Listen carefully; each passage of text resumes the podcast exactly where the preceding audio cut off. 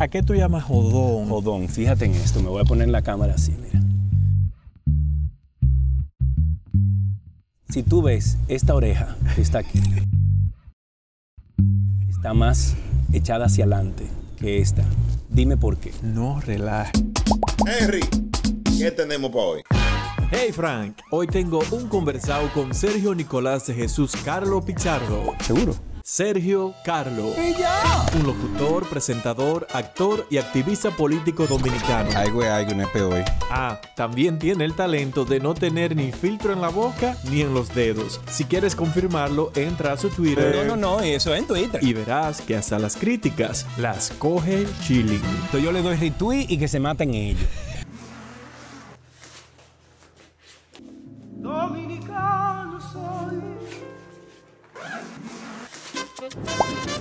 Un día antes de la entrevista, tomé un vuelo de Filadelfia a Atlanta.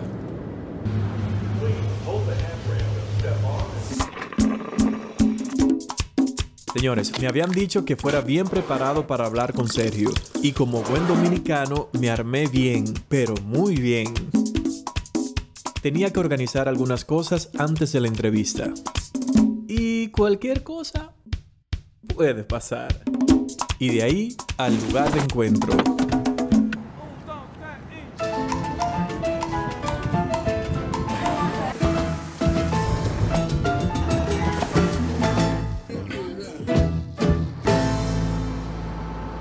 ¿Quién es Sergio Carlos? Sergio Carlo, nacido el 19 de marzo del 1977, hijo de Octavio Carlo Gómez y Laura Pichardo de Carlo. Número 9.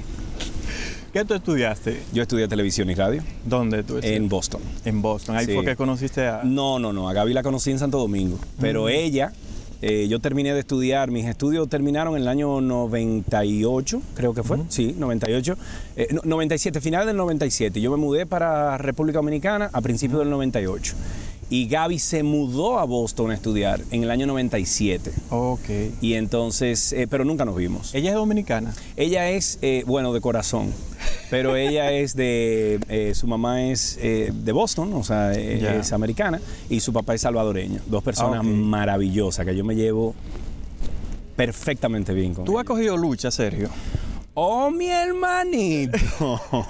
¿Cómo que si yo he cogido lucha? Mira. No, no, no, te lo digo porque tú te ves como siempre te hemos visto, como bien acomodado. Bueno, eh, ahí iba. O sea, mi papá y mi mamá eh, eh, llegaron a tener fortuna. O sea, no digo una fortuna, pero vivimos bien. Sí. Nunca nos faltó nada. Pudimos viajar bastante. Eh, mis padres siempre le pagaron los estudios a, a todos mis hermanos y a mí también. Eran personas que, que no, no, no vivían mal. ¿Tú me entiendes? Pero como ellos los dos vinieron de abajo y vinieron de familias muy grandes, siempre nos enseñaron el, el valor de las cosas. no, no el obtener cosas para, para tú eh, ostentar. Nada de eso, sino el valor de las cosas, el valor que toma, por ejemplo, tú comprar estos equipos que tú tienes aquí, lo que tú estás haciendo, que está guayando la yuca, etc. Eso nos lo enseñaron desde chiquito. Mami era del tipo de persona, Henry, que un sábado a las 7 de la mañana me levantaba. ¡Levántate! ¿A dónde vamos, mami? Para el mercado. ¿A qué al mercado? Para que tú vayas a conocer el mercado y vaya conmigo al mercado y vaya a conocer gente. Y mami era de la que ¿Ese, se- ese mercado dónde era? en Santiago. Tú eres de Santiago. Sí, claro, claro. Y mami era del tipo de gente, Henry, que con todo y lo acomodada que estaba y todo, y mi familia, era del tipo de gente que se sentaba con la doña de, que vendía, la, que vendía la- los aguacates del mercado Sí. y echaba una conversación con esa doña. Y, y nos llevaba a nosotros, sus hijos, a ver ese ejemplo, porque al final siempre nos decían, tú eres igual que cualquier otro, Sí, que otro tenga bien, dinero eso. para comprar algo y el otro no, eso no le quita, o sea, no hay diferencia. Entonces Sí, siempre nos enseñaron esa, mm, esa virtud de saber que aunque tú tengas eh, económicamente Sí, una fluidez, tú eres igual que cualquier otro. Muy bien. ¿Tú entiendes? Entonces eso siempre se lo agradezco a mis padres. ¿Y qué tú iniciaste primero, la radio o la televisión? Eh, bueno, lo que pasa es que hay dos etapas, en, en- tanto en la vida de radio como en televisión para mí. Eh, la primera etapa vino en el año 93, 92. Y yo en Santiago estuve en dos programas, uno de radio y uno de televisión. En televisión tuve en uno que se llamaba De Película, De en Película. Teleunión. eh, que por cierto, un abrazo bien fuerte a Osiris López, que me dio la oportunidad de estar en, en televisión en ese entonces. ¿Y ahí qué tú hiciste? Yo eh, comentaba una película y regalábamos boletas y eh, nada, eh, tomábamos llamada al aire. Sí. Eh, pero era muy cool, era muy cool, porque eran todos los domingos y presentábamos una película, por ejemplo, que una película que, que la gente le gustara o lo que sea. Eh, y entonces se llamaba de película, comentábamos acerca de los actores, ese tipo de cosas. Y luego entonces estuve en la radio, en Radio Amistad 1019 FM, que es la radio de música americana, o era de música americana en, en el Cibao. Sí. Eh, y entonces ahí estuve en un programa que se llamaba Music Around the World, el primer programa bilingüe Wow. de República Dominicana Y en Santiago. y en Santiago. Y nos fue muy bien. Ahí duramos creo que un año y pico. Mi amigo Marino Gutiérrez era el, el productor ¿Se ejecutivo. te pagaba? No, que se me pagaba del diablo. Pues tú eres loco. No, no, yo Tú no estaba andabas ahí. buscando dinero ahí. No, porque Marino y yo éramos muy amigos. Él siempre fue para mí un guía. Él es mayor que yo y siempre fue un guía en este tipo de cosas. Él estudió en Full Sail en Orlando. ¡Cuño! Una vista. Esa vaina pica más que el coño. No, casi. ¿Tú le Mírala ahí, miedo? la tiré. No, que, que yo soy alérgico a esa vaina. Mírala aquí. Mátala. Mírala ahí. Mátala, mátala. Coño, no la. Bueno, ya. I'm sorry. No, está bien. No, lo que pasa es que yo soy alérgico a las picadas. Para que no te, tú sabes. Ya, a mí me pican los moquitos y se me hacen unas ronchas grandísimas. Wow. Wow. Sí. ¿Todo bien, Lice? Sí. Loco, me acuerdo de todo eso. Ahí fue que empezó entonces mi, mi pasión. ¿Y qué edad tú tenías? Yo tenía 14, 15 años. Wow, Sí, jovencito. caso- 14, 15 años. Y entonces ya después, después Entonces, después me fui a Boston en el año 94. Estuve allá hasta eh, principios del 98. Estudié televisión y radio. Estuve, cuando estuve en Boston, pude trabajar para ESPN, pude trabajar para GeoVision, que era un- una cablera de Boston. Eh, pude trabajar también en unos cuantos, eh, eh, ¿cómo se llaman? Unos cuantos picoteos de actuación Sí, y cosas.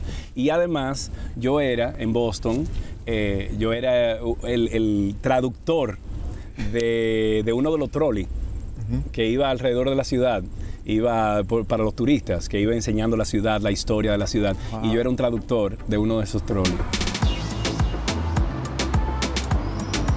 ¿Y qué tú escuchas de música? Yo escucho de todo. De Bow. Eh, por ejemplo, el Alfa sacó un, un tema el otro día. ¡Ey, ey, espérate! Eh, no, bro. El pero espérate, espérate, porque yo te puedo hablar de Michael Bublé. Ajá. Yo te puedo hablar a ti de música clásica, a mí me encanta Chopin, a mí me encanta... Yo pongo de todo. Ahora, en la vida hay que tener la, la- la apertura y hay que tener la... el, el discernir entre lo que es una vaina, una obra de arte y lo que es una vaina pachelcha. Entonces, todo eso de embocero y todo eso eh, eh, cantante urbano y vaina, señores, tienen su público. ¿Por qué? Porque lo que están haciendo es trayendo una vaina de chelcha. Yo no puedo ir de embo más de 15 minutos. ¿Por qué? Porque me harto, como la música mexicana, como la ranchera, que es hermosa, loco, bien, ¡ah! qué sé yo qué, muy lindo, pero después de 15 minutos me harta. Ahora, ¿qué es una música que yo te puedo escuchar, coño, por horas?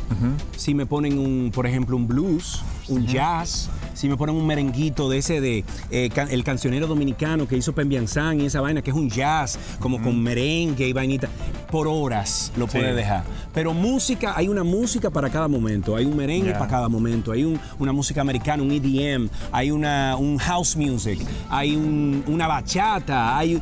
Lo que yo oigo, tú ves mi, mi Spotify y yo tengo de todo ahí. Yo, no, yo no tengo preferencia. Entonces, en, en República Dominicana, ¿qué medios tú trabajaste allá?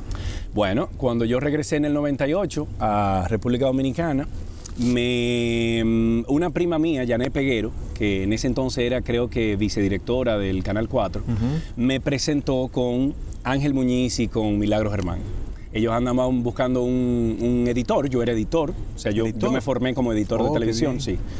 Eh, que por ejemplo, muchas de las cosas que hacemos, por ejemplo, en, en el Antinoti y cosas así, hay, yo le doy toques porque obviamente tengo Sí, ya sí. la dicha de tener dos editores que son unos verdugos, Muy pero bueno, muy yo le doy, sí, no, no, no, estos, estos tigres son unos monstruos. Ey, ey. Yo no me asemejo a eso, pero yo le doy una cosita y tú sabes. Sí. Eh, y entonces cuando llegué a República Dominicana, Jané me presentó con, con esta gente, con Milagros y con, y con Ángel, y yo comencé a trabajar con ellos como editor. De tarde en la noche. Con, con Milagros Germán. Sí, con, en, en el programa que ella tenía tarde en la noche y con y con Milagro, que era los domingos. Ya. Y entonces ahí yo comencé a editar.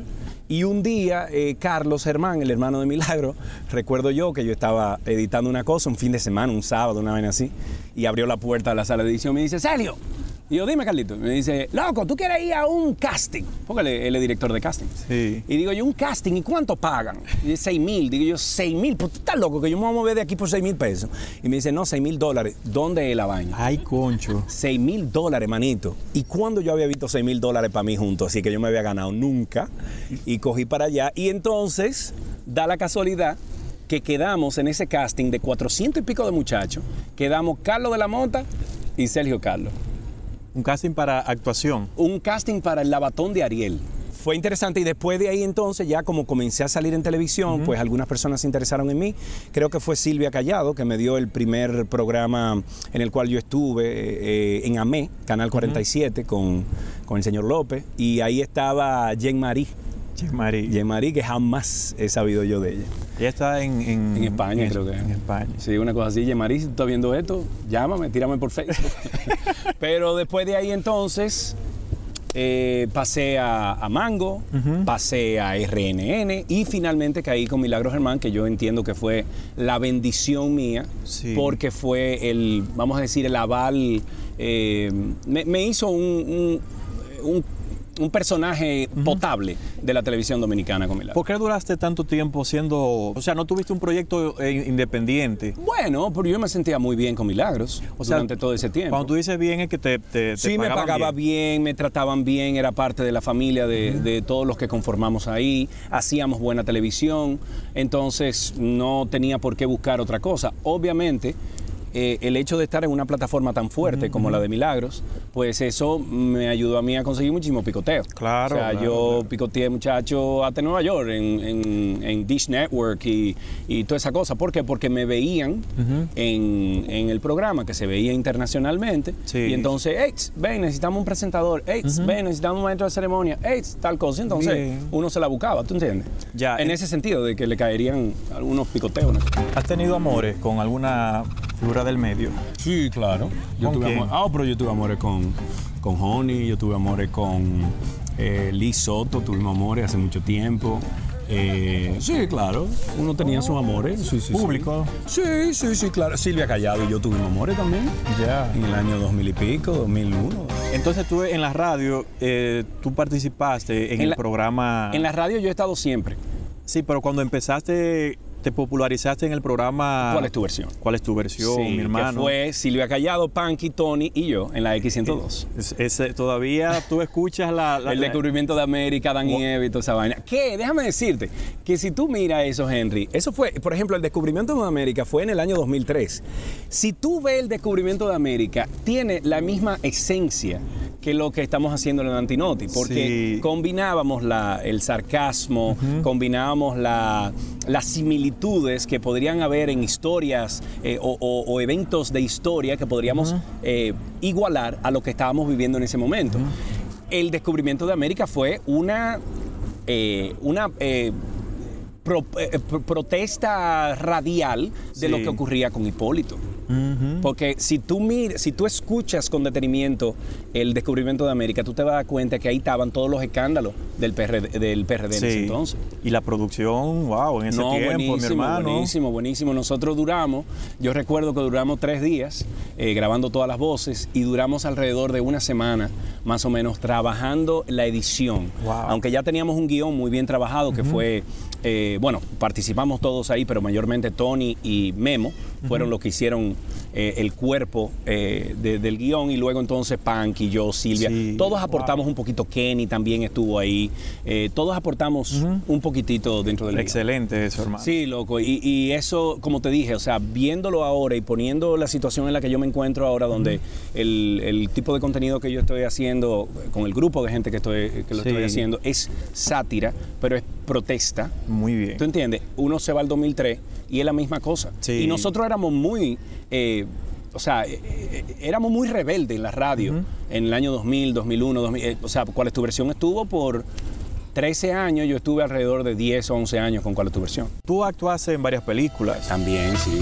Sergio ha actuado en algunas producciones. Veamos cuáles. Nos vamos al 2001, que actuó en la producción dominicana de teatro Grease. En el 2002 en la serie española Paraíso. También en el musical Saturday Night Fever en Santo Domingo. En el 2003 en la película Sangre de Cuba junto a Gael García Bernal. El 2005 fue de Hollywood. Trabajó en The Love City de Andy García. En La Fiesta del En La Maldición del Padre Cardona. Señores, nada más y nada menos que junto a la actriz de Hollywood, Zoe Saldaña. Pero en el 2005 también actuó en la miniserie dominicana Chevy 85 junto a Joni Estrella, Alexis Cueto y Sara Rubio. En el 2006 en Viajeros. 2007 Operación Patacón, también en la primera telenovela dominicana Trópico y en Las cenizas del mal del director Javier Vargas. En el 2009 en el cortometraje dominicano 15 minutos.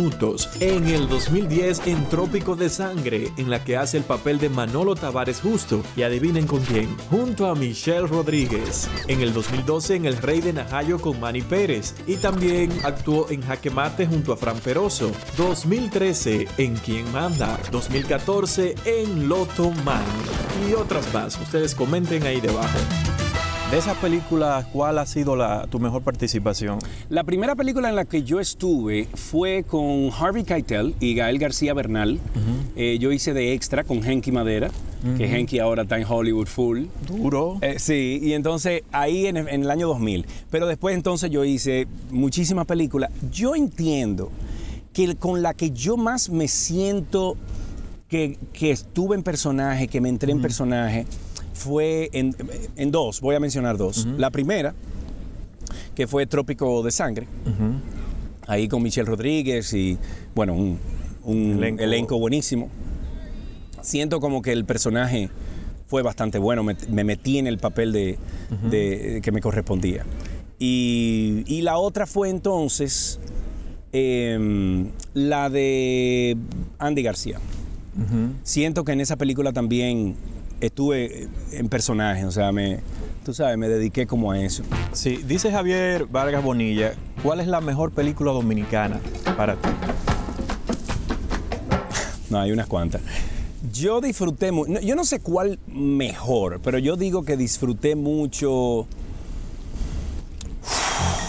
¿Tú sabes cuál yo disfruté mucho? Óyeme, no es, no es la mejor, tú sabes, de que ¡wow! Pero lo disfruté y la, la- me gustó. Lotoman, en la serie de Lotoman. Sí, sí. A mí yo la disfruté mucho. Yo la disfruté mucho por las ocurrencias de Raymond y Miguel. Yo estuve en la tercera, Sí. eh, pero me gustó mucho esa serie. Y de, y de- De aparte de las que tú has participado, la que tú crees que para ti la mejor película, eh, que Sergio dice, esta es la mejor película dominicana. Dominicana. Coño, que hay una cuanta que uno puede poner dentro de esa categoría de, de- de bien hecha, bien buen guion. Ángel Muñiz ha hecho unas cuantas buenas. Eh, o sea, que me han gustado, ¿no? No es que estoy evaluando su trabajo. Pero no tengo una en particular, Henry. O sea, yo, yo encuentro que hay unas cuantas. Tú no quieres meterte al medio. No, no, no, no es por eso, sino porque, loco, de verdad, no. No, y te creo, y te creo. No, hay unas cuantas que merecen, tú sabes, ese, e- ese lugar. Y te creo que si, si hubieses tenido una, la dices. Sí, porque, tú eres, sí. porque tú eres muy controversial. No, controversial no, pero yo soy, yo trato de ser lo más honesto que yo puedo y entiendo que siempre soy. Y eso genera controversia, ¿verdad? Eso genera ronchas a veces. Sí. Dice Tomás Fernández, pregúntale cuántos años tiene siendo la voz oficial de HTV. Señores, fue la voz oficial de HTV por un tiempo. Pero, pero, pero, para aquellos que no saben, ¿qué es HTV? Mm, HTV fue como el YouTube de ese tiempo, un canal de televisión de videos musicales. Imagínate escuchar la voz de un dominicano en un medio internacional. ¡Wow! Es un orgullo. Bueno, yo duré seis años Seis con años. HTV. Pero entonces me salí porque esa gente duraba mucho para pagar. Es verdad. Ay, sí. Sí, Pero pagaban bien. Pagaban bien, pero pagaban, coño, ocho meses después. Entonces, meses. Sí. Pero yo me llevé, mientras estuve en HTV, que decía, HTV se pone bueno. Estuve muy bien ahí. Pero, pero después como que se rompió esa, tú sabes, como... Tú decidiste romper. Bueno, yo dije, señores, si ustedes no me van a pagar a tiempo, yo no puedo hacer lo que ustedes me están pidiendo, entonces, ni modo. ¿Y cómo surgió eso? surgió por un casting, un casting que se estaba haciendo desde eh, creo que era desde Argentina y Miami, eh, buscaron voces dominicanas, locutores dominicanos, dieron conmigo y dieron como con tres o cuatro personas más porque estaban buscando una voz tropical Eh, o, o- o con ese sazón tropical, Sí, no, muy no bien, necesariamente muy exacto. bien. Y entonces yo quedé entre los, entre, entre los seleccionados en la primera camada. Y luego entonces mandamos una serie de demos, modificaciones, guiones que ellos enviaron. Exacto. Y finalmente quedé yo. Y ahí duré seis años. Y la verdad que la pasé muy bien. Sí. Pero, eh, coño, si yo, te hago- si yo te voy a vender un chicle, Concho. págame tu dinero inmediatamente, no me Sí, debas. porque nosotros queremos dinero. Pues no, uno necesita dinero para vivir. Tú tienes mucho- muchos talentos, eres actor, has hecho películas, teatro, locutor, buenísimo. Todo lo que haces, lo haces bien. No sé si todo lo que hago lo hago bien. Bueno, aquí hay dos personas que, te- que- que afirmamos que lo haces bien. Gracias. Y no sé la gente que dice, que opinen. Bueno, que, que opinen ahí en los comentarios. Entonces, de todos esos talentos, ¿con cuál te sientes más cómodo? Yo me siento más cómodo con la radio. La radio, yo soy, yo soy un hombre de radio. Exacto. Eh, o sea, yo soy una persona que me apasiona la radio eh, y siempre me ha llamado mucho la atención lo personal que puede ser la radio. Y eso a mí me gusta. Porque llega un momento, y ahora con los podcasts, por ejemplo, yo soy amante a los podcasts. Yo escucho creo que de 15 a 20 podcasts. Y, y de todo, de historia, de política, de comedia, de eh, eh, comedias para adultos también. Sí. O sea, yo escucho de todo en, en podcast. Me encanta el hecho de que cuando yo tengo, por ejemplo, los audífonos puestos, bueno, cuando yo venía caminando, Sí, yo sí. venía con los audífonos puestos porque eh, venía escuchando algo. Y me encanta el hecho de que cuando tú te pones los audífonos, loco, tú estás en contacto con ese mensaje, cual sea.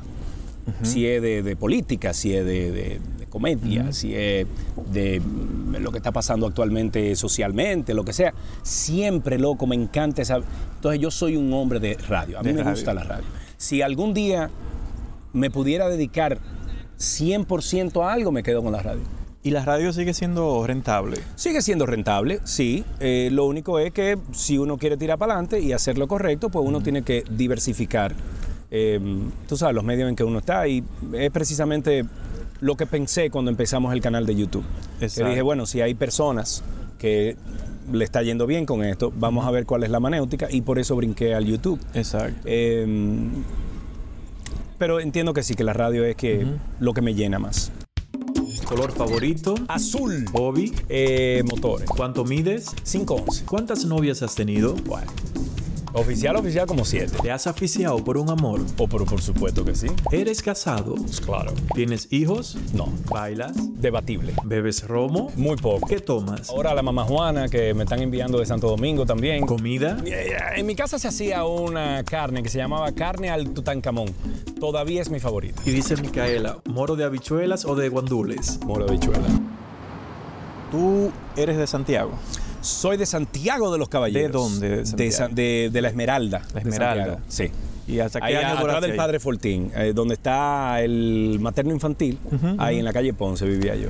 ¿Que ¿Hasta qué edad tú estuviste allá? Hasta los 15, 16. Hasta los 16 que me No, cu- 17 me mudé yo a, a Boston. Tú me dijiste que tienes cuántos años? 43. 43 para 44. Gracias. Pero no lo parezco. ¿eh? No, tú Ah, todavía sigues siendo como... Gracias, Tú ves Henry. más joven que yo. No, pero mira, toda esa cana, eso sí te voy a decir una vaina. En estos últimos cuatro años que yo he vivido aquí, que hemos guayado la yuca, porque hemos guayado la yuca. ¿A qué tú llamas guayar la Guayar la yuca? yuca, loco, que uno empezó de cero aquí. O sea, uno viene con, con un, con un demito, tú sabes, con un Claro. reel de televisión y Claro. radio y la experiencia y todo lo que tú quieras. Pero, por ejemplo, loco, eh, la gente no te conoce, no sabe de tu trayectoria. Por más que busquen de ti, siempre serás uno nuevo. Exacto. Además, que me he dado cuenta que los las franquicias de las grandes de los grandes networks como Telemundo, Univisión y toda esa gente.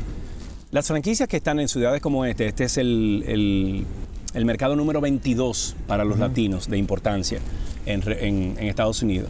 Y cuando tú te acercas a uno de estos lugares y tú quieres entrar dentro de, de esa familia, loco, te la ponen en China, porque que dicen, ah, pero ahí viene Henry. Henry trabajaba en República Dominicana, tiene que sé yo cuántos años de, de experiencia, no sé qué, no sé cuánto, entonces Henry me puede serruchar el palo. Ah. Entonces, entonces, eso me pasó a mí varias veces aquí en entrevistas. Por ejemplo, yo recuerdo que yo apliqué para unos cuantos trabajos en CNN y finalmente me llamaron para dos y fui a las entrevistas.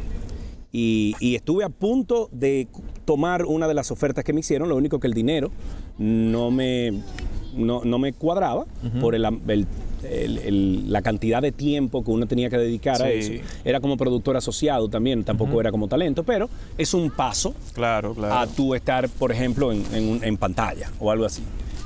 Y yo recuerdo que alguien me llamó, un mexicano que yo me hice amigo de él, eh, muy buena gente, y me llamó, me dice, me dice, me dice, Sergio, ¿cómo estás? Y yo, hey, mi hermano, ¿cómo estás? Y me dice, loco, ¿tienes algún problema con...? Y me, me da un nombre de, de alguien que trabaja allá en CNN. Digo yo, ¿problema? No, loco, yo lo conocí el otro día, ese muchacho. Me dice, ah, es que, es que no hablé muy bien de ti en una reunión. Digo, que no habló muy bien de... ¿Y qué fue lo que dije? Me dijo lo que dijo, como chisme y vaina. Y yo, ven acá, pero ¿y, pero ¿y por qué? Y entonces luego me enteré que él quería ese trabajo. Oh, él estaba dentro. Él estaba dentro en otro trabajo. Ya. Y entonces él parece que en una reunión que se mencionó mi nombre porque eh, yo fui a las cabezas, yo fui a varios de, los- de los talentos grandes de CNN de allá en español, Sí. que hablé con ellos y me estaban como cabildeando, o sea, ven, vamos a ver si te Claro. podemos meter, no sé qué, no sé cuánto, porque tú tienes, tú tienes madera, vamos a ver. Sí. Y entonces parece que con unos comentarios así como negativos que no tenían, pues como que me dijeron, ah, mira, vamos a esperar, bla, bla, bla, que Ya. Fuck that. Y ya, y, y salí de ahí. Er- ¿De qué nacionalidad era? No, no, para que eso es chisme, pero de que ocurrió, ocurrió. ¿Y quién me lo? ¿Dominicano? No, no era dominicano. Ah, no, por- ya ahí tengo un alivio. No, no, no, dominicano no. ¿Cómo tú eras cuando carajito? Jodón. Jodón. ¿A qué, qué- a qué tú llamas jodón? Jodón, fíjate en esto, me voy a poner la cámara así. mira. Si tú ves esta oreja que está aquí, está más echada hacia adelante que esta. Dime por qué. No relaje. Eso fue un jalón de oreja que me dio mi mamá por lo mucho que yo jodía. No relaje, pero es verdad. Pero es verdad, mírala ahí. Mami me dio un jalón de oreja un día porque me decía ey, que yo la desesperaba. Y yo era el más chiquito de nueve. Yo era jodón, loco, yo era inquieto. Yo era loco.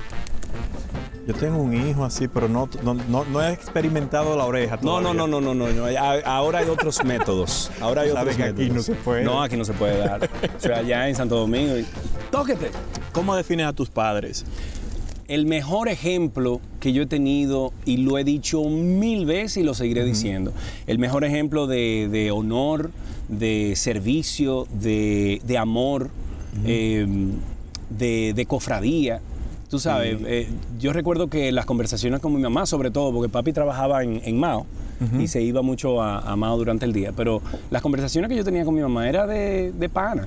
Sí, bien chévere. Mami, tal y tal, y, y mami, y mami, bueno, todos en mi familia hablaban muy abiertamente de todos los temas, de droga, sexo, o sea, se hablaba abiertamente para que aprendiéramos todos. Exacto, ¿Tú entiendes? Entonces, en mi casa no, nunca hubo tabúes, no, no había eso. Eh, mi casa vivía llena de personas, por ejemplo, que trabajaban en, en televisión, que trabajaban en, Sí. en, en- en el arte. Eh, mami hacía muchísimo, mami y papi hacían muchi, pero óyeme, pero una cosa impresionante, todos los fines de semana era una fiesta en mi casa, todos los fines de semana. Si no era de que una, una presentación especial de un relajo que ellos querían hacer, Sí. era una fiesta, una... siempre mi casa fue el centro de, de reunión de todos los amigos de mi padre. Wow. Todos.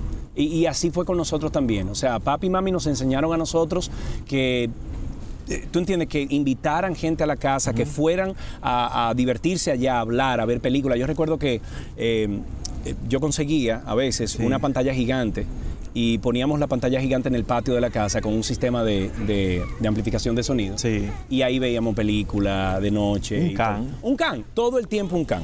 Con decirte que para la boda de mi hermana, Lucien, eh, yo creo que fueron como 500 personas que, que llegaron a la boda ahí en la casa. Se sacaron todos los muebles, toda la cosa, pero era un patio adelante y un patio atrás y la casa completa llena de gente. ¿Cuánto- ¿Y cuántos hermanos son ustedes? Son en somos nueve, yo soy el número nueve, Nueve. cinco del padre y madre, tres eh, de padre y uno de crianza. Ya. Y yo soy el último, el número nueve, El más chiquito. el más chiquito de todito. Wow. el nidal. Eh, y así me, así me protegían mis hermanos. Cuando yo no me comía, por ejemplo, cuando yo no me que- quería comer la comida, me... mami, espérate. Y y me buscaban y me quitaban, porque si en mi casa tú no te comías la comida, tú no te parabas. Tú te tenías que sentar ahí y, para, y, y sentarte y comerte tu comida. Ya. Hasta las 6, 7, 8 de la noche, desde la 1 de la tarde. Sí. Y entonces mis hermanos siempre me... Ven, ven, y me sacaban de ahí. ¿Qué no te han preguntado? ¿Qué has querido que te pregunten? Coño, Henry. Eh, si soy feliz. Y esa era pregunta la tenía al final. Ah, bueno. Qué bueno que la dices ahora. Eh, no, nunca me han preguntado esa vaina. ¿Tú eres feliz? Así es, que en una entrevista nunca me han preguntado eso. Pero la última que tú tienes ahí. Pero mira, para no mentirte. Ah, mira, eres feliz. Es verdad. Bueno, me voy a adelantar entonces. Yo soy feliz. Yo soy feliz por el hecho de que eh, soy bueno con mi familia, soy eh, un soporte de alguna forma de mis amigos cuando quieren hablar conmigo eh, y eso me trae mi felicidad. El hecho de que yo pueda servir y pueda estar como apoyo para mi esposa, para mi familia, para mis amigos, me, me da mucha felicidad. El hecho de que yo pueda traer a tu vida cosas buenas me causa un sentimiento de, de felicidad. Tú sabes algo de pilotear aviones, ¿verdad? Sí, claro, yo no tengo la licencia, licencia, pero sí tengo el permiso y tengo como, eh, como 38, 40 horas. Nunca me gradué, pero lo que pasa es que mi papá tenía ocho aviones, eh, siete aviones de fumigación y un avión de pasajeros, y teníamos dos pistas de aterrizaje, una en Villa Vázquez y una en Piloto Mao, que eso queda cerca de Mao. Y entonces yo desde chiquito, desde los 7, 8 años, mi papá me soltaba el avión, el Cessna 142 que él tenía. Wow. Eh, y me decía, mi hijo, vamos, eh, súbele los flaps. Eh, ¿Tú entiendes? Mant- man- mantén el altitud, vaina. Entonces, todos esos términos siempre fueron muy común para mí en mi casa, porque mi papá fue piloto, mi hermano Tato fue piloto, que murió hace un año, eh, y mi hermano Tatino también es piloto. Entonces, Tu hermano que, que falleció, Tato, sí. Tato, sí. Yo, Un loco manso. loco manso, muy, muy bien. Eh, ¿Tú lo conociste, Tato? Él me seguía. Ah, ok. Sí, ah, por nosotros- lo de Trompo Loco y la cosa. Sí, no, no, no, yo lo seguía, exacto. Eh. Y El ¿qué gato tú- volador se le llamaba. Sí, ¿qué tú recuerdas de él? Tato, Tato siempre fue el espíritu de la fiesta. Eh, a ver, muchas veces era errático, era una persona que tú decías, Tato, coño. ¿Tú entiendes? O sea, muchacho. Pues sí, Tato era una persona que, que a veces metía mucho la pata, pero en su, en su raíz, en su, en su centro, era una persona muy feliz y una persona que le, le encantaba la chercha. O sea, todo el que conoce a Tato hoy en día, tú le preguntas y puede decir, Tato era un loco, coño, porque le faltaban dos cables, pero era bueno, no era una Sí, persona mala. exacto, claro. Exacto, no era una persona que se movía por la maldad, Eh, que cometió muchísimos errores, igual que todos nosotros. Bueno, Exacto. eh, lo importante es aprender de esos errores. ¿Qué fue lo último que, él- que, que tú hablaste con él? Tato, él murió. Estamos en agosto. Él murió ahora, más o menos, un día de esto. Fue hace, sí, hace, hace como dos semanas eh, que conmemoramos el, el primer aniversario de su muerte.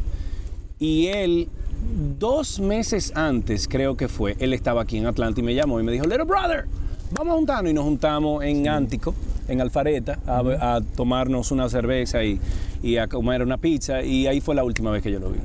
Eh, pero imagínate, me siento triste porque no está en mi familia, Claro. obviamente, ya no lo tenemos físicamente.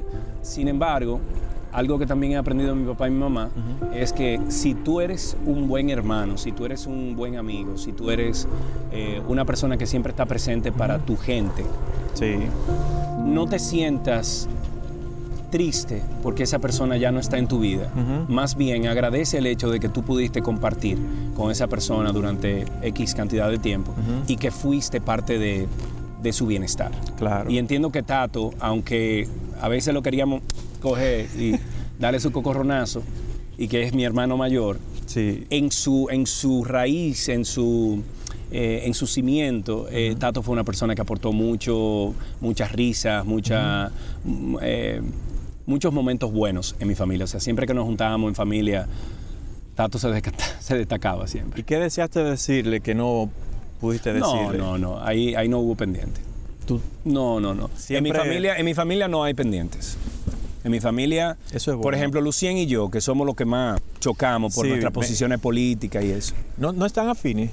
Sí, sí, sí, y yo no hablamos. Ahora mismo estaba yo hablando con ella cuando venía para acá. No, no, digo yo en, en- en lo- en las- en los ideales. Bueno, algunos sí, algunos no, porque tú y yo no podemos llevar bien, tenemos que coexistir, Claro. pero hay cosas que no me van a gustar de ti, cosas que tú no, no te van a gustar de mí. Sin embargo, por eso no tenemos que enemistarnos. Entonces, por ejemplo, Lucien y yo somos ese tipo de relación, nos amamos a muerte. Yo, o sea, si, mi hermana, si mi hermana me llama ahora mismo y me necesita, yo corto esta entrevista, arranco un avión y me voy para donde ella me necesite. Exacto. Eh, sin embargo, chocamos. Sí, chocamos y nos decimos de todo. Sí, lo- me he dado cuenta en Twitter, ustedes... No, no, no, eso es en Twitter. si yo te enseño la conversación de WhatsApp, mira, yo estoy- la, la, la", y me llama, y yo, Lucien, tranquilízate, vete la bien, Cu- Cuando tú haces esos ataques así, ella... me que ella no- llama. Bueno, si ella está en desacuerdo, me llama, me llama y me rellena como, como, un- una toronja, me, llena- me rellena, sí. sí. Quita eso, no te digo. No, bueno, sí, me ha intentado. Quita eso, no digas eso, pero Ya. así no, hasta ahí no llego yo. ¿Cuántos seguidores tiene Sergio en las redes? Bien, en Twitter tiene más de 726 mil seguidores, en Instagram más de 416 mil, en YouTube más de 332 mil, en Facebook más de 300 mil y miles que no lo siguen, pero lo siguen. ¿Se entendió? ¿Cómo tú defines a tus seguidores? Variados. Porque tú tienes de todo Activo, ahí. Sí, de todo. O sea, yo tengo gente que son haters, yo tengo gente que son lovers, hay mucha gente que me quiere. Hay mucha gente que me, me manda muchísimos mensajes a diario. Loco, estoy contigo, a veces no estoy de acuerdo con todo lo que tú dices, pero estoy contigo y entiendo que tus sentimientos están en, en el lugar correcto y eso lo aprecio. Pero hay mucha gente también que me dice, tu maldita madre, te- eh, coño, eh, tú habla demasiado, va, va.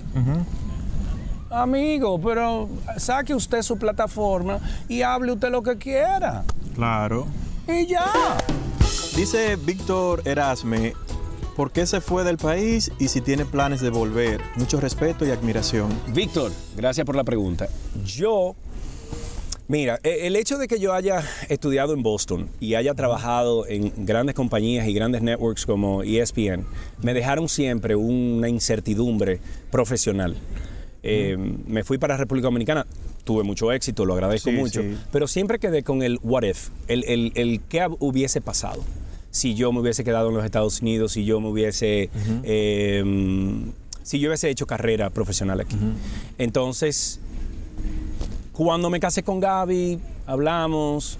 Ella un día me preguntó cuáles son, eh, tú sabes, la visión de futuro que tú tienes profesionalmente, etcétera. Y yo le mencioné eso, le dije, concho, siempre me quedé con ese, ese, Sí, sí. ¿qué hubiese pasado? Y no fue por algo que sucedió porque estabas muy cómodo, muy bien allá. Eh, no, fue porque quería aventurarme. Quería Ya. aventurarme, quería saber qué había para mí. Y de ahí nació un hermoso proyecto que es el, el Antinoti Channel, que no es solamente el Antinoti, ahora estamos expandiendo a otro tipo de contenido. Ah, eh, tenemos el entretenimiento, ahora tenemos en, en mente, por ejemplo, eh, vamos a volver con los carros una vez a la semana, vamos a hacer uno de tecnología, también porque ya es una plataforma que bien manejada puede mm, dejar un dinero que tú puedas vivir de eso. No es hacerme millonario, pero que pueda vivir de eso. Es solcito, ¿eh? Eh. Yo te dije que el sol de aquí es.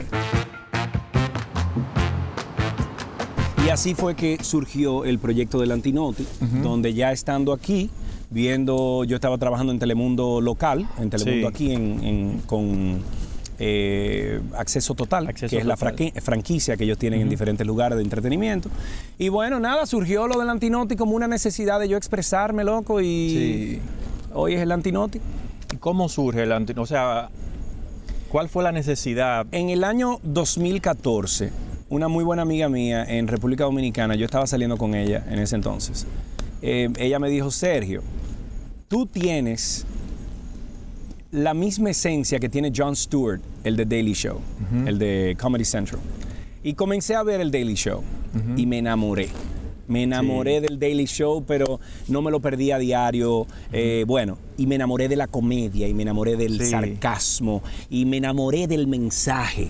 Porque dentro de la comedia y dentro de la chercha, tú puedes esconder tanta cosita.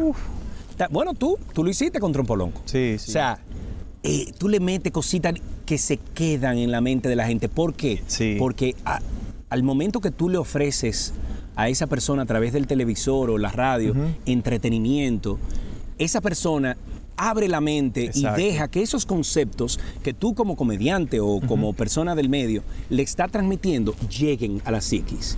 Entonces, a mí me pasó esa vaina con el Daily Show y de ahí, hablando con ella un día, me dijo, concha, tú deberías de hacer eso. Y digo, mierda, es que son 100 guionistas que tienen esa gente. O sea, yo no sé escribir. Yo escribir, yo, yo te pongo a escribir y vaina, pero no con, Sí. con la estructura que estos jevos Claro, escriben. claro. Gracias a Dios, hablé con un guionista amigo mío, empezamos el Antinoti y entonces eh, comenzó a crecer.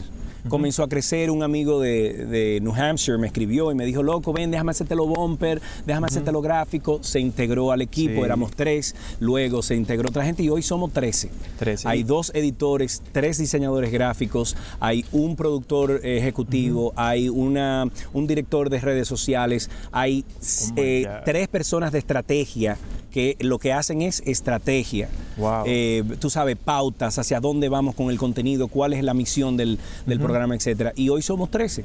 Somos Wow. 13. Incluyendo a, a Producción Rosario. Incluyendo Producción Rosario. incluyendo Producción Rosario, que no vamos a revelar jamás quién es Producción Rosario. ¿Cómo va a ser? No, no podemos. Eso ella no quiere. Pero a mí me dijeron, tú tienes que presentarme a Producción Rosario o no te veo la entrevista o vamos a tener problemas. Problemas van a tener entonces porque Producción Rosario no sale en cámara. Incluso ella está hoy en Lawrenceville, que hay un sancocho allá. Pero yo esto, yo creía que ella iba a venir de sorpresa. Henry, mira, esa paja mental no te la haga, man. Y se le paga bien a ella. A Producción Rosario, bueno, lo que se puede. Pues Todos, todos tenemos un, un- Yo vine a cobrar, fue el otro día, hace como seis meses que vine a ¿Cómo va cobrar una chita. Sí, de verdad. Yo, yo metí de mi dinero durante dos años, mensualmente al Antinoti. Mi dinero, que Gaby me decía, Sergio, yo, oye, me creo en el proyecto. Mi dinero. Sí.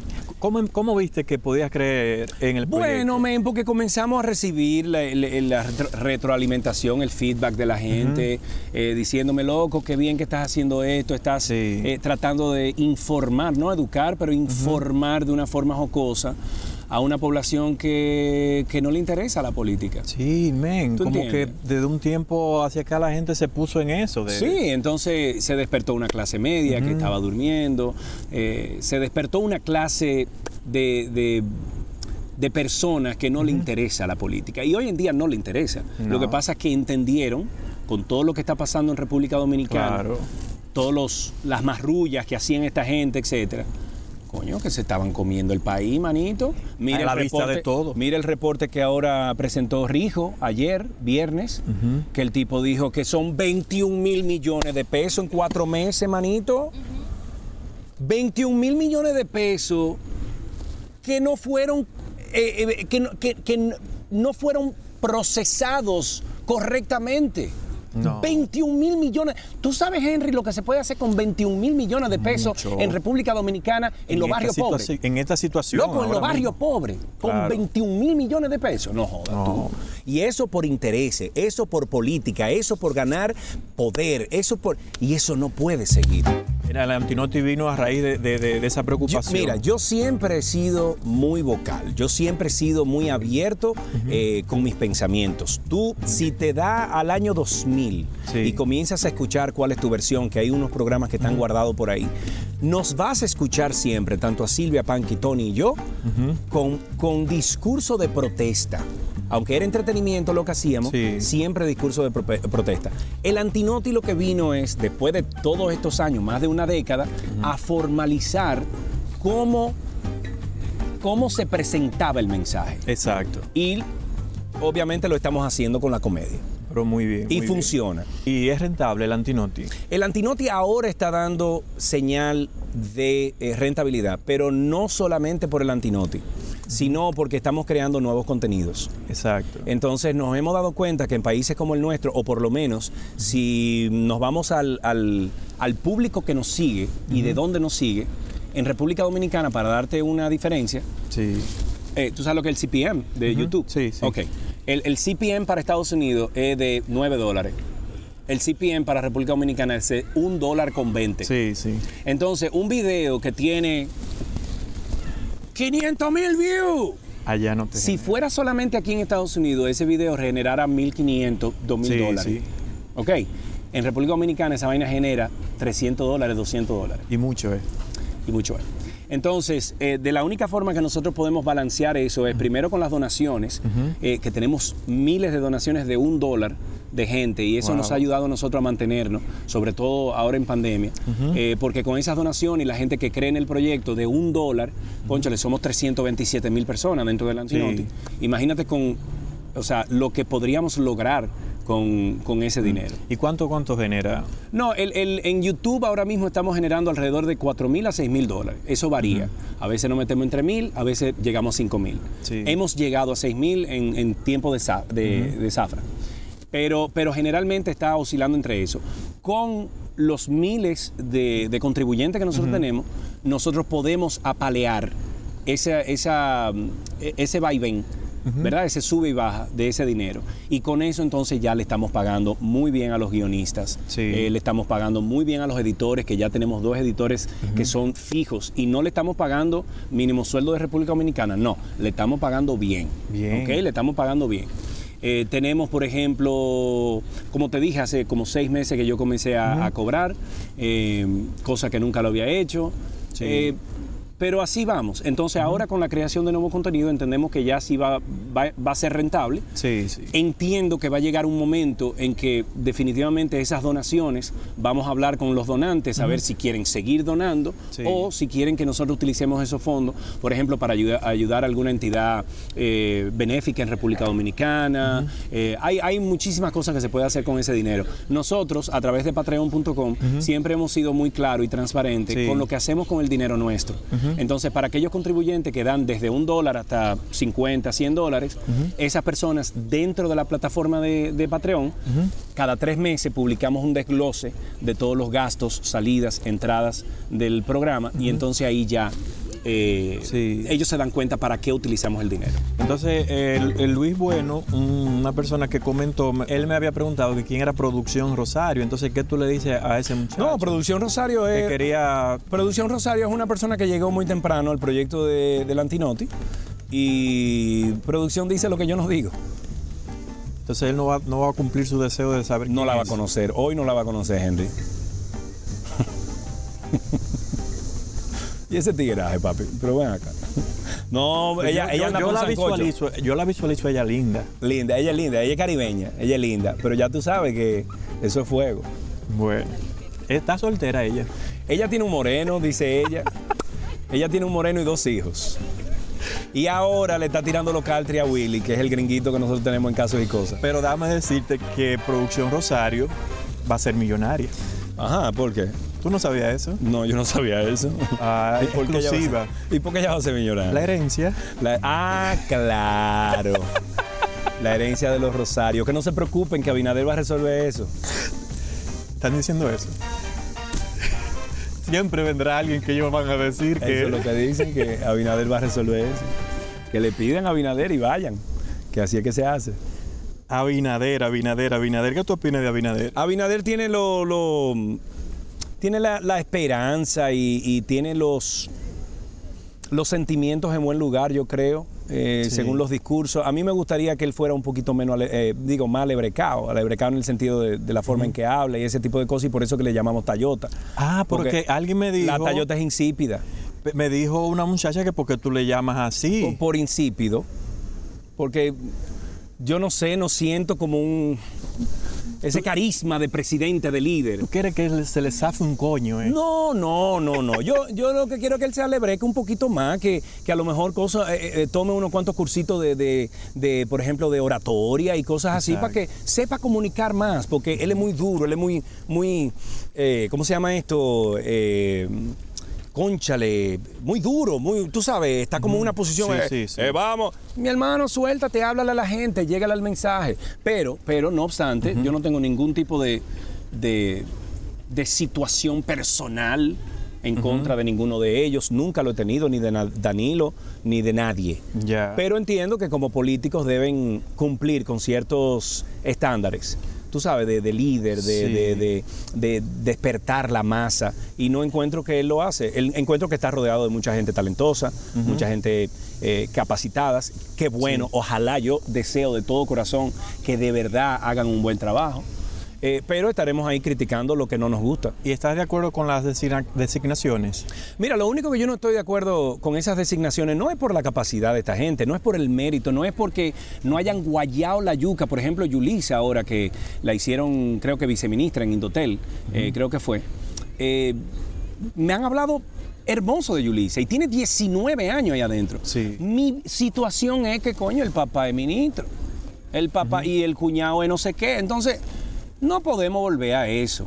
Entonces, si ella tiene 19 años guayando la yuca, entonces el papá debió decir, señores, yo me salgo y dejo a mi hija en el engranaje gubernamental para que ella haga su trabajo.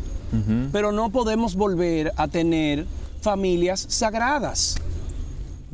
Y- dentro del, del, del, de- de- del gobierno, del Estado, no podemos. Y de tu- Porque, a- o sea, al fin y al cabo, Henry, ese dinero, por ejemplo, tu esposa está en un ministerio, tú estás en otro ministerio, yo soy tu hermano, tú me metes a mí en otro ministerio. Sí. No estamos violando ninguna ley. No. Eso es totalmente legal bajo la estructura gubernamental que nosotros tenemos Sí. en República Dominicana. Sin embargo, esa, e- esa captación de dinero, de riqueza, se queda en nuestra familia.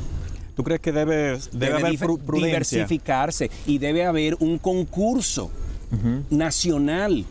Porque hay mucha gente que a lo mejor vivió en, coño, mencióname, en lo mameye, en lo- que se esforzó, loco, que fue Sí, a la sí. universidad y que tiene todo el derecho y tiene todo el deseo de hacerlo bien, que nunca van a llegar a una posición como esa. ¿Tú sabes por qué? Porque no hay el enllabaje.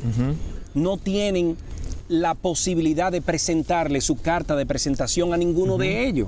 Exacto. Entonces, coño, qué bueno, ojalá que lo hagan bien, de verdad, de todo corazón. Hay gente capacitada ahí que se merece estar ahí. Hay muchos de ellos que han dejado el sector privado, Sí. que le pagaba a lo mejor 50% más, 60% más de lo que van a devengar ahora. Y eso es loable, lo aplaudo. Pero no me gusta que varios miembros de una familia tengan... Eso soy yo, esa es mi opinión. Eso. Usted hace lo que usted quiera con esa opinión. La, la diva, o sea, Milagros Germán. La ahora. amo, Milagro, Milagro es mi hermana, mi mamá, todo. Y cuando ella me dijo que Milagro Marina iba a estar ahí, hablé con Milagro Marina también, le dije, coño, qué bueno que vas a estar ahí, sé el sacrificio que estás haciendo porque tú ganas mucho dinero Sí. y no vas a ganar tanto dinero, vas a hacer un bien para tu país, espero que sí. Lo único que me causa cierto ruido el hecho de que dentro de una familia haya diferentes miembros dentro, eso es todo, yo no, yo no tengo nada en contra de ninguno de ellos. Tú no dudas de la capacidad. No, de imposible. nadie. Yo sé que van a hacer un buen trabajo, la misma Milagro. Yo tengo Claro. todo el, el- eh, el- la esperanza y tengo eh, todo mi, mi, óyeme, mi dinero lo tengo metido en Milagro de que va a hacer un buen sí. trabajo. Ojalá que lo haga así porque la conozco. Es una persona real, es una persona transparente, es una persona que se lleva de lo bien, o sea, de, lo bien hecho. Y sé que van a hacer muchas cosas buenas. Y pueden contar conmigo, óyeme, en el día más lluvioso. Sí. Pero, ten- o sea, yo, Sergio Carlos y el equipo del Antinoti vamos a hacer, eh, vamos a dar nuestra opinión de lo que pensamos de las cosas. La gente pensó en un momento como que tú eras un producto, o el Antinoti era un producto de la oposición Del PRM, y sí. del PRM en específico. Muchísimas veces dijeron que me estaban dando dinero, que, Sí. que me filtraban el dinero por no sé dónde, que sé yo, que de eso no hay absolutamente ningún tipo de prueba porque no existe. Por lo menos a mí y a mi equipo nunca nos llegó un dinero de nadie. Nos ofrecieron mil veces hasta del PLD Sí. para que nos calláramos, claro que sí. Vinieron aquí a Atlanta, par de gente, a sentarse conmigo. ¿A qué? A sentarse conmigo. Pero con una oferta. Sí, a sentarse real. conmigo y lo digo honestamente y hay prueba de todo eso. Si algún día hay que presentar pruebas, yo tengo ¿Y pruebas qué de todo dijeron eso. ellos? No, que cuánto era. ¿Que cuánto hay que pagar? ¿Así, así, pelado? Claro que sí, porque es que son gangsters. Los políticos dominicanos se convierten en gangsters. Su, su poder o el poder que piensan ellos que tienen los embriaga. O sea, ellos te dijeron, ¿cómo te dijeron? ¿Cómo? ¿Cuánto es? ¿Tú quieres 100 mil, 200 mil, 300 mil dólares? ¿Cuánto es? Para que deje el programa. Para que deje el programa. Claro no que sí. deje de hablar de ellos. No, no, para que deje el programa. Después suavizaban las cosas, habían unos que me llamaban y decían, coño, loco, habla de otra vaina, habla de esto, habla de lo otro, y mira, te vamos a colaborar, vaina. Si usted quiere colaborar, usted colabora. Ahora, a mí no me cambia mi, mi línea editorial, ni la del Antinoti me la van a cambiar. Ellos son buenos en eso. Bueno, eh, son buenos para los Para- débiles. O sea, eh, exacto. no, para- no, son buenos para los débiles que se dejan comprar. Porque a Pero mí- Henry, mira, conmigo no. A mí también. Ah, bueno, entonces míralo ahí. Entonces conmigo no. Conmigo Pero, no. pero tú sabes, así bien pacífico, Sí, sí, bien. sí. Eh, ¿cómo- mira, ¡Hermano! tiene un anuncio con Sí. nosotros. ¿Por qué tienes eso aprobado? Qué pendejo. Eh, yo no, no, no. pero no, no, no. Eso, yo, mis principios de familia nunca me dejarían hacerlo mal hecho. El primero que me sale a mí y me da tremendo trompón es mi papá. Que me sale de una tumba, loco, y me cae atrás. y me- porque él nunca, nu- óyeme, mi papá no fue un santo, pero fue un hombre de honor Exacto. y de palabra. Entonces eso, eso es lo que se me queda a mí. Te ofrecieron dinero, pero te amenazaron. Sí, en el caso de Alexis, ya eso es algo que lo hemos eh, dicho. Él hace como dos años, cuando él se casó, Sí. eh, nosotros hicimos lo mismo, presentamos la historia en el Antinoti, o sea, le- el- el- la noticia Sí. de que él se había casado de la forma en que nosotros lo hacemos, burlándonos de algunas cosas eh, que son ridículas, eh, etcétera. Y él no le gustó y me llamó y me habló y me dijo que cuando yo fuera a República Dominicana, él se, yo me iba a enterar de quién era la familia Medina. Sí. Y yo entonces después le dije, mira, yo tengo todo grabado, a mí me pasa algo y ya tú sabes. ¿Cómo manejas las críticas? Hay que, hay que escuchar, hay que aguantar su fundazo, mi, mi hermano. O sea, si usted quiere, o sea, si usted quiere hacer una crítica constructiva, hágala. Lo que pasa es que la gente tiende a, cuando se le, se le acaba el argumento, tiende a irse a lo personal. Sí. Mariconazo, que tú eres un que sí o qué, que coge dinero, que sí o qué. Entonces, hermano, argumente, ¿por qué? ¿Por cuál es su crítica? ¿Por qué usted entiende que yo estoy mal y usted está bien? Pero si se va la persona, se le cae entonces el, el argumento. ¿Por qué la gente cuestiona tu sexualidad? Porque todo el que está en televisión en algún momento se ha cuestionado. Y punto. Y yo soy una persona que soy muy abierta con mucha gente. eh, por, por lo mismo que te expliqué ahorita, yo en mi casa vi, no había tabúes de nada. Eh, y entonces nada, eh, la gente puede pensar lo que le dé su maldita gana. Quien tiene que estar, quien tiene que saber quién soy es mi esposa Gaby, que estamos felizmente casados, mi familia y mis amigos. Después de ahí, cualquier concepto que tenga la gente de mí depende de ellos. Ese, es, ese, ese problema no es problema mío, es problema de ellos. Dice JR Film, si alguna vez trabajó para Margarita, si es cierto, Sí, con claro lujos sí. y detalles, ¿por qué no está trabajando Claro con que ella? sí. Yo trabajé para la campaña del PLD con Margarita y para Danilo. Esto fue en el año 2011, durante todo un año, hasta que ellos se convirtieron en presidente y vicepresidente. Mi trabajo era como parte del equipo estratégico de comunicación. Eh, estuve también involucrado mucho en, en redes sociales, Sí. en el tipo de material que nosotros publicábamos en las cuentas, por ejemplo, de, de Danilo de Margarita, sobre todo de Margarita. Y luego ya cuando se convirtieron en presidente y vicepresidente, eh, a mí se me, se me abrió la oportunidad de entrar a, a una posición dentro del despacho de doña Margarita. Lo hablamos ligeramente, yo siempre di indicios de que no quería. Yo no quería entrar al... Sí. Primero porque no me iban a pagar lo que yo ganaba en, en televisión, que yo ganaba muy bien. Sí. Y segundo, no me iba a sentir... No me iba a sentir no me iba a sentir bien trabajando ahí dentro y soportando algunas injusticias que podrían eh, surgir. Y entonces, bueno, el, el tiempo me dio, la, me dio la razón, ¿no? Había algo como que... No, como, tú entiendes que no, que esta gente, imagínate. No, ¿Y por qué yo me voy a meter ahí? Tú eres loco. Ahora, yo sí te digo una cosa, y lo digo desde el primer día que, o sea, que me cuestionaron acerca de eso. Admiro a doña Margarita, Sí. entiendo, claro que sí. Entiendo que tiene un mérito impresionante, Henry, porque yo con mis ojos pude ver lo bien, lo- la- la- las herramientas que proveyó, por ejemplo, Prosolí y todos los programas sociales que doña Margarita manejaba, que se manejaban muy bien, el beneficio que le dio a los miles y miles de personas en República Dominicana. Que Sí. no tenían, si no hubiese sido con esos planes sociales, no hubiesen tenido en el día de hoy un negocito puesto. Porque son miles de historias. Tú puedes preguntar, por ejemplo, a esas madres que no sabían coser, que no sabían, no tenían nada, no tenían ningún tipo de, de- de habilidad. de hacer nada. Y hoy en día tienen un negocito, por ejemplo, de, Sí. eh, de, de de costura o de algo, porque se involucraron en, el en un proyecto social, en un, en un programa social del, del- del gobierno. Y eso hay que darle las gracias. Yo sé que es su trabajo. Sí, sí. Y no hay que agradecer a nadie que haga su trabajo. Sin embargo, en el caso de doña Margarita, yo creo que ella lo hizo bien en ese sentido. A mí mi, mi problema con doña Margarita, y esto me causó problema eh, eh, en nuestra relación de amigos, Sí. fue el discurso de que eh, la cuestionaban eh, sobre la corrupción y decía que no había corrupción. Ah. Eh, Tú entiendes cuando se lanzó para lo de Gonzalo también, o sea, la contacté, le tiré un DM y le dije, doña Margarita, yo creo que eso, es- eso no debe ser. Ah, no, mi hijo, no te preocupes, tú a ver que sí o qué. Dios, no, es que no puede ser. Entonces podemos ser amigos, tú puedes Sí, ser el claro, PLD, tú puedes- Sí, sí, pero yo te voy a decir a ti, así mismo como tú y yo somos amigos y tú me dices, serio, la cagaste, loco. Sí, sí. Metiste la pata. Yo te tengo que aceptar tu opinión y Claro. tengo que evaluarla también, porque tú eres amigo mío. Y si tú dices algo, me lo estás diciendo por algo bueno, por algo, coño, que tú quieres que provoque algún tipo de cambio positivo en mí. Sí. Entonces, cuando yo le decía eso a doña Margarita, que yo le decía, doña Margarita, no está bien.